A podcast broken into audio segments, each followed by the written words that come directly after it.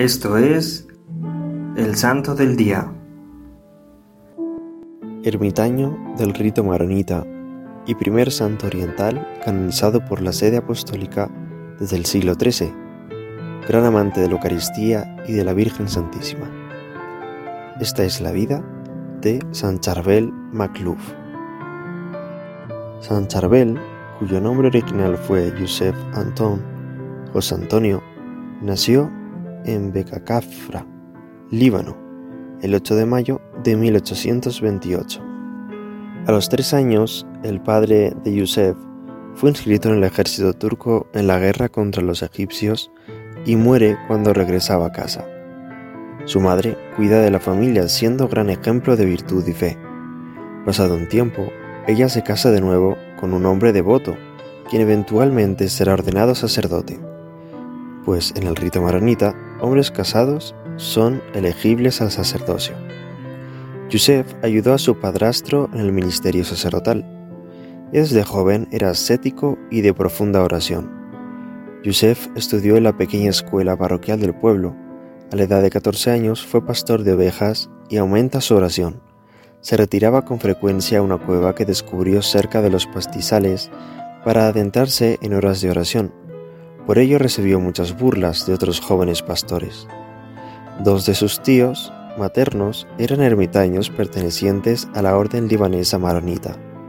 Yusef acudía a ellos con frecuencia para aprender sobre la vida religiosa y el monacato en especial.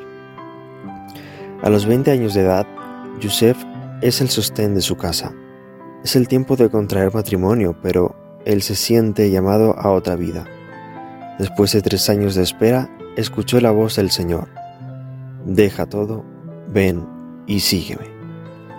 Así, una mañana del año 1851, se dirige al convento de Nuestra Señora de Mayfolk, donde fue recibido como postulante. Al entrar en el noviciado renuncia a su nombre bautismal y escoge como nombre de consagración Charbel. Un tiempo más tarde lo envían al convento de Anaya, en donde profesó los votos perpetuos como monje en 1853. Lo enviaron inmediatamente al monasterio de San Cipriano de Fifen, donde realizó sus estudios de filosofía y teología, llevando una vida ejemplar de obediencia y observancia. Fue ordenado sacerdote el 23 de julio de 1859 por Monseñor José Almarid, bajo el patriarcado de Paulo Masad. Al poco tiempo, regresó al monasterio de Anaya por orden de sus superiores. Ahí pasó muchos años de vida ejemplar, de oración y apostolado. Entre estos, el cuidado de los enfermos, el pastoreo de almas y el trabajo manual en cosas muy humildes. Posteriormente descubre el llamado a la vida en soledad y se convierte en ermitaño.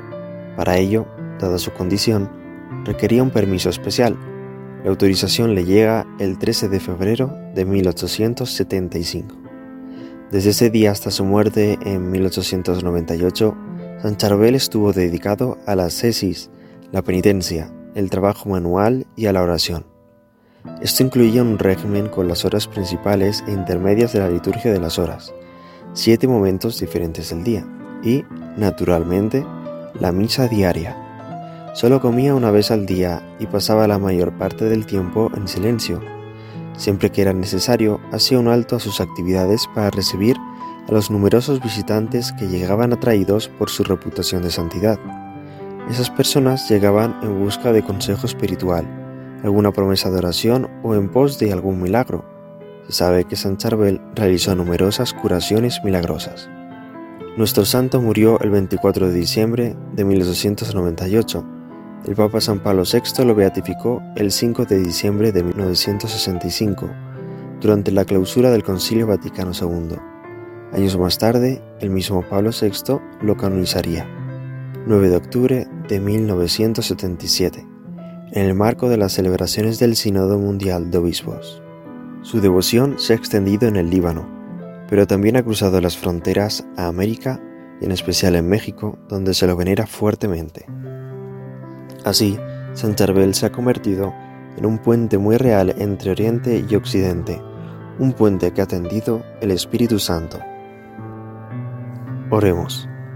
Dios infinitamente santo y glorificado en tus santos, tú inspiraste a San Charbel a llevar una vida de unión perfecta con tu Hijo, Jesucristo, según el Evangelio, y desprenderse del mundo viviendo con heroísmo las virtudes monásticas, pobreza, obediencia y castidad. Concédenos, te rogamos, la gracia de amarte y servirte siguiendo su ejemplo. Por Jesucristo nuestro Señor. Amén. San Charbel Macluf ruega por nosotros. Servidores Amoris Christi, Movimiento Amoris Mater, haz todo con amor.